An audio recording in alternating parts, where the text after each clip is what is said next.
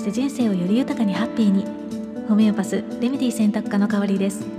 普段はホメオパシーというドイツ発祥の自然療法を中心にフラワーエッセンスハーブアロマなどなるべくお薬に頼らずに心と体を緩めて人生をより豊かにハッピーにしていきたいと思っている方のためにレメディ選びのお手伝いをコンサルテーションを通して行っています。レメディというのは本来の自分に癒して戻すもの。言葉気づききっかけといった全てを表す言葉。このチャンネルではホメオパシーフラワーエッセンスといった自然療法のことまたヒーリングや波動宇宙人的な話までその時私の興味のあること楽しいと感じたことときめいたことなどもざっくばらんにシェアしていきたいと思っています。さて2022年始まりましたね。明けましておめでとうございます。いかがお過ごしでしょうか？私は毎年あの元旦にね初日の出を見に行っているんですけれども、まあ、今年はちょっと立春に見に行こうかなというふうに思って今日はね見に行かなかったんですね、まあ、その代わりといっては何なんですけれども12月30日の朝にね山中湖の方までダブルダイヤモンド富士を見に行ってきました。うんで、まあ、実はね一昨年ぐらいから見に行こう見に行こうっていう風にねしていたんですけれどもあのなかなかねタイミングが合わなくって、まあ、見に行くことができなくてね、まあ、今回本当にあの運よくタイミングもあって、まあ綺麗に見ることもできてねすっごく感動しました。まあ、なのでせっかくなのでね皆さんにも見てもらえたらと思って、まあ、拙い編集ではあるんですけれどもあの動画にしてみたので、まあ、よかったらねこの概要欄のリンクからあの見てみてくださいね。いや本当にね初めてのダブルダイヤモンド富士だったんですけれどもあのちょっとね 笑える出来事もあって、まあ、何かというとねあの朝こうね湖の湖までちょっと行ってみたら本格的な、まあ、三脚と、まあ、カメラをセットした方々がこうずらーっと湖のね周りに並んでいてでまあそんな中ね私はあの3コインズで買った、まあ、1500円ぐらいのねもう小さなもうなんか背の低いこう三脚にねスマホをねこうセットしたんですよね。もうその様子がもうものすごく滑稽で。でしかもあの小さくてね軽い三脚なので風が少しでも吹くとね倒れてしまうんですよね。で、まあ、倒れるとこう周りにいた方が心配してくださるっていうね、まあ、そんな状況でちょっとね場違い感があったんですけれども、まあ、なんとかね、まあ、無事にダブルダイヤモンド富士を撮影することができました。まあ、ただねスマホでも、まあ、あの撮影をしたんですけれども、まあ、一応昔ねもう10年ぐらい前に買ったったミラーレスのねこう一眼があったのでそれも持っていったんですね。うん、で、まあ、ただあのカメラ用のね三脚がなくって手持ちだったので、まあ、ブレたりもしているんですけれどもやっぱりねこう持っていって正解でしたね。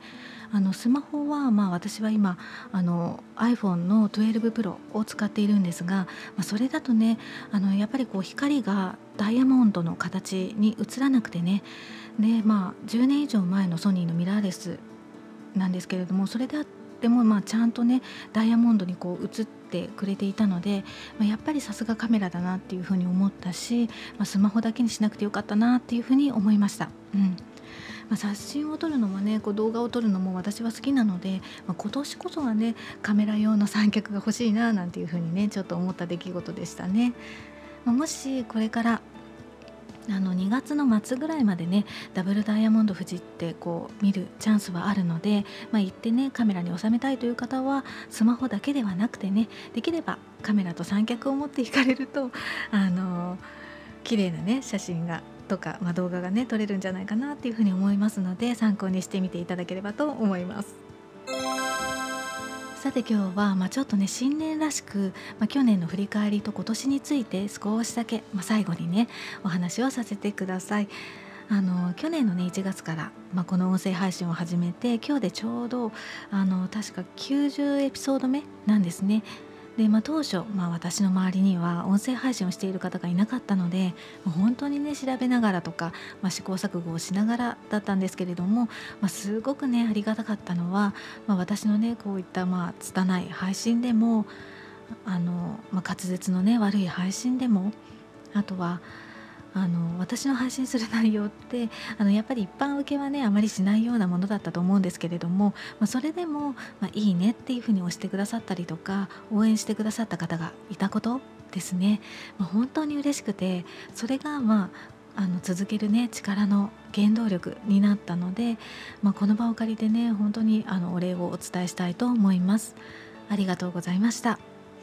まあ、今年はねまああの私的には整えるっていうことを意識しながらまたねこう新たなチャレンジをしたりとか試行錯誤をしていきたいと思っているんですね。具体的なことはまだあの、まあ、私は旧暦を意識して過ごしているのでまだねあのこれからで見えていないことも多いんですけれども2022年も、まあ、そんなね私のチャレンジとか、まあ、もちろん、まあ、レメディのことなんかもね、まあ、皆さんとまあ、シェアをねしていけたらいいなっていうふうに思っているので、まあ、引き続き応援をいただけたらとっても嬉しいです。皆さんにとっても、まあ、レメディのある暮らしがあとはレメディとの出会いが今年も素敵なものとなりますように。簡単ではありますが新年の挨拶とさせていただきます。それではまた。今日も最後までお聴きいただきましてありがとうございました。この配信が誰かのちょっとした気づきレメディーになりますように。メルマガやブログではレメディーのある暮らしのヒントをお届けしています。紹介もしていますのでご興味のある方は覗いてみてくださいねまた皆様からのレターも受け付けていますこの番組に関するご感想はもちろんホメオパシーやフラワーエッセンスのレメディを使ってみた体験談やこんなことにもレメディーは使えるの？とかねそういったご質問など、まあ、こんな話をしてほしいなということでも構いませんのでお声を聞かせていただけたらとっても嬉しいです。それではまた。